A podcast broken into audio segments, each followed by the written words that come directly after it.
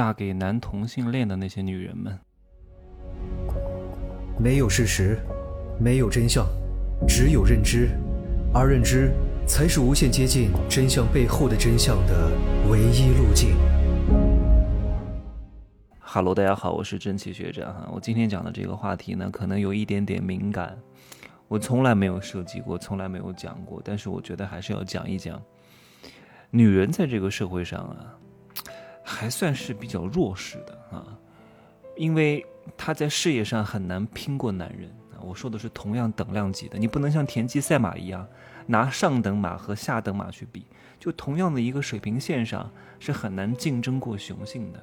所以女人最大的优势是什么？对吧？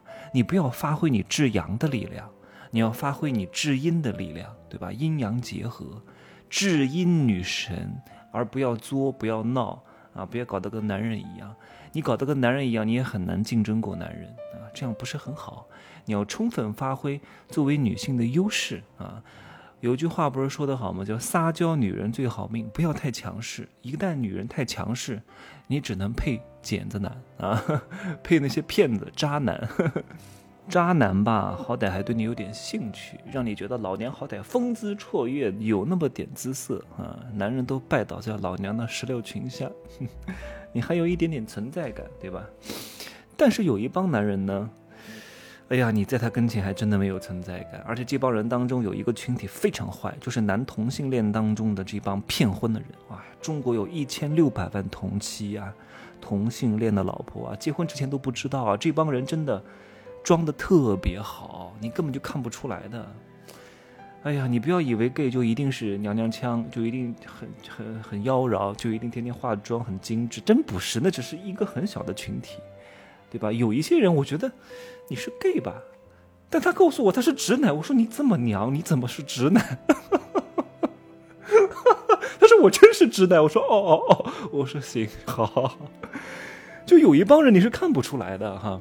就他很正常，也很邋遢，跟你认识的一般的屌丝男人没有什么区别的，就是你不修边幅，对吧？就跟那些理工男、工程师一样的，对吧？他们是属于这种深柜，就把自己深深的埋在柜子里，一般人是不知道的，但他内心是喜欢男人的，对女人没有任何一点兴趣的，他们又不敢做自己，也没有什么钱，对吧？他们也没有钱去代孕，也没有钱，也没有事业，去去充分的活出自我，告诉别人啊，你不用来逼我怎么样怎么样，他们不敢，那这个时候怎么办？那只有是骗婚了呀，对吧？假装自己是一个直男啊！我告诉你哈，有一个叫男同性恋群体的这个骗婚手册，哎呀，很可怕的，就是非常有逻辑、有体系。那讲那什么骗婚的好处，工作篇、朋友篇、父母篇、子宫篇、生活篇、年老篇啊！你看。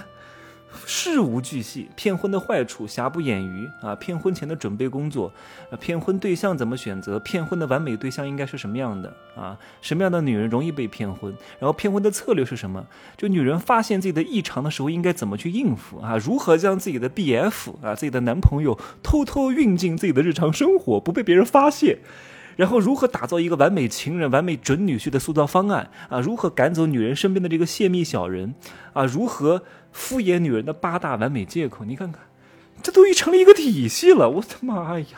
我就认识一个哈，四五年前吧啊，我先认识这个男的，我也不知道怎么认识这个男的，我都忘记了哈。在我印象当中，就是一个。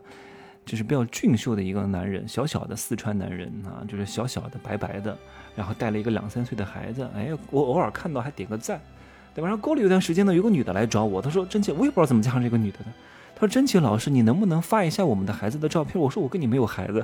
”我说：“你这好玩，你孩子的照片找我要，我哪有你的孩子的照片啊？”她说：“我看到我老公给你点赞了。”哎，我说：“你老公给我点赞了，你找我要你孩子的照片？”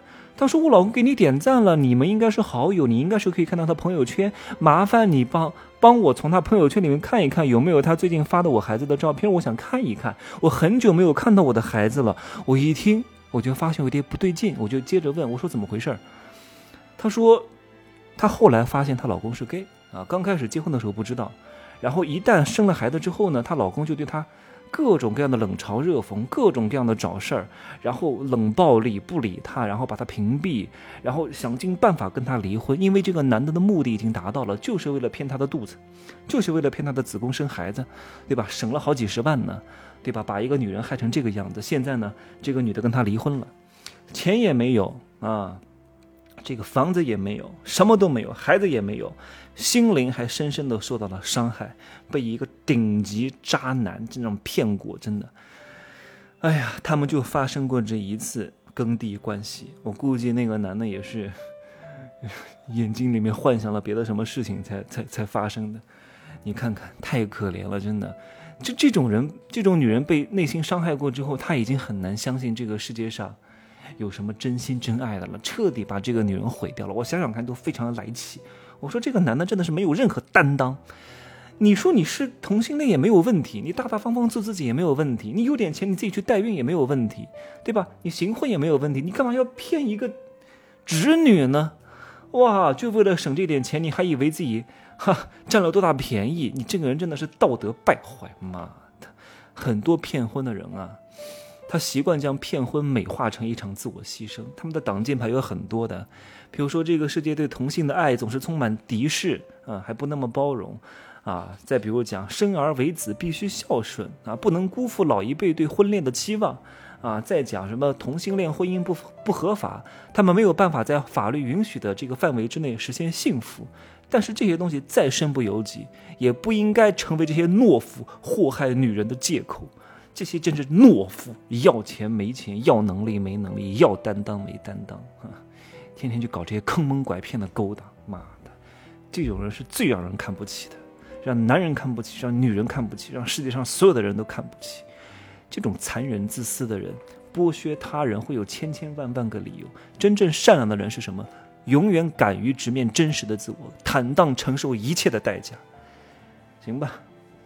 希望各位当心点啊！真的，你不仅要防渣男，还要防这些有些 gay 来骗婚，借你们的子宫生孩子，真的太不容易了啊！太不容易了。希望我能够尽尽所能的帮助各位吧啊！帮助各位在赚钱路上要避坑，在情感路上也得避坑。你不仅要防直男，你还得防这些人。